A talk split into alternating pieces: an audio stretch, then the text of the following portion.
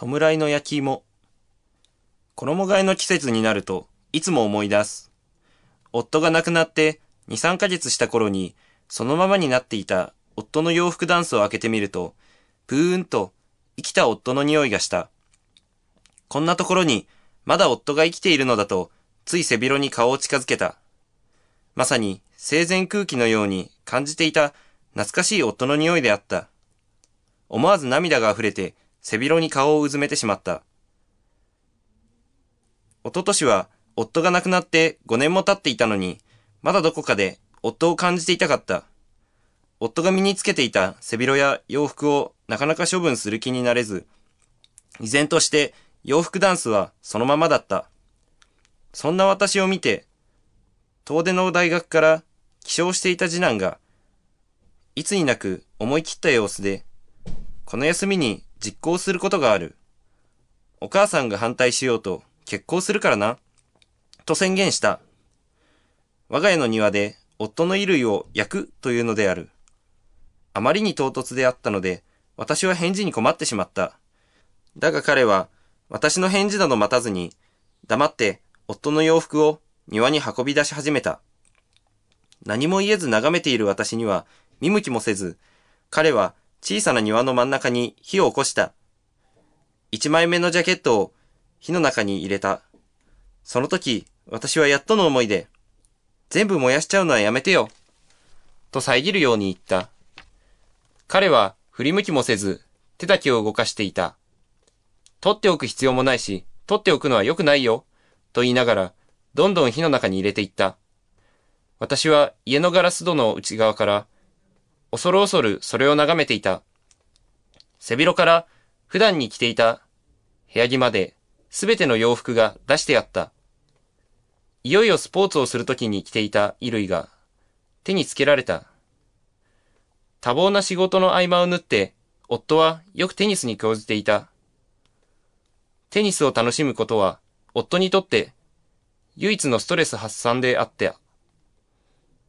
バーゲンに行き、夫のテニス用のブランド品を安く買ってくるのは私の役目でもあり、ストレスの解消にもなっていた。買ってきた夜は、どんなに遅くても、喜んでそれらを試着してみせて、このスタイルなら、次の試合には間違いなく勝てる、と、拳を握ってみせたものである。とりわけ夫が気に入っていたトレーナーが取り出された。休みの日には必ず着ていたものである。火の中に投げ入れられると、根治に浮き出た胸元のアルファベットが炎に包まれ、崩れて消えていった。どうしようもなく、抑えきれないものが私の胸に突き上げてきた。夫の衣類が一枚一枚火の中に投げ入れられるたびに、その息苦しさが増した。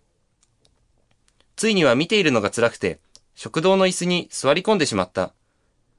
飼い犬の次郎太も、最初は次男の周りをふざけながら走り回っていたが、いつしか彼のそばにおとなしく座って火の中を見つめていた。ひとしきり焼き終えると、次男が何か手に持ってガラス戸から入ってきた。はい。格別美味しいと思うよ。と言って私の前に出した。それはまだ湯気を立てている焼き芋であった。二つに割ると焦げた皮の内側にみっちりと身が詰まっていて、金色色に輝いていた。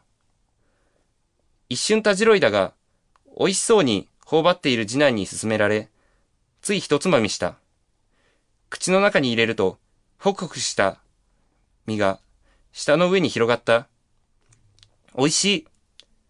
私の閉じていた食堂も、ゆっくりと入ってきた焼き芋の身に、柔軟に動き始めた。熱い焼き芋が私の冷たい胸の裏を通っていくのを感じた。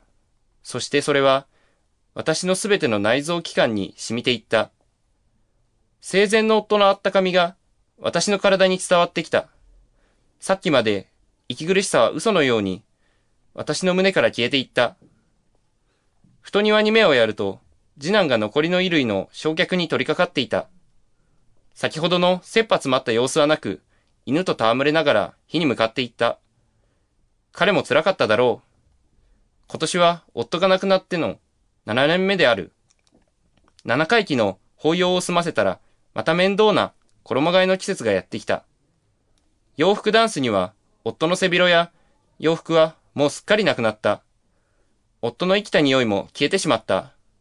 その代わりに、私の洋服がタンスの中で幅を利かせている。そして、私の生きた匂いが充満している。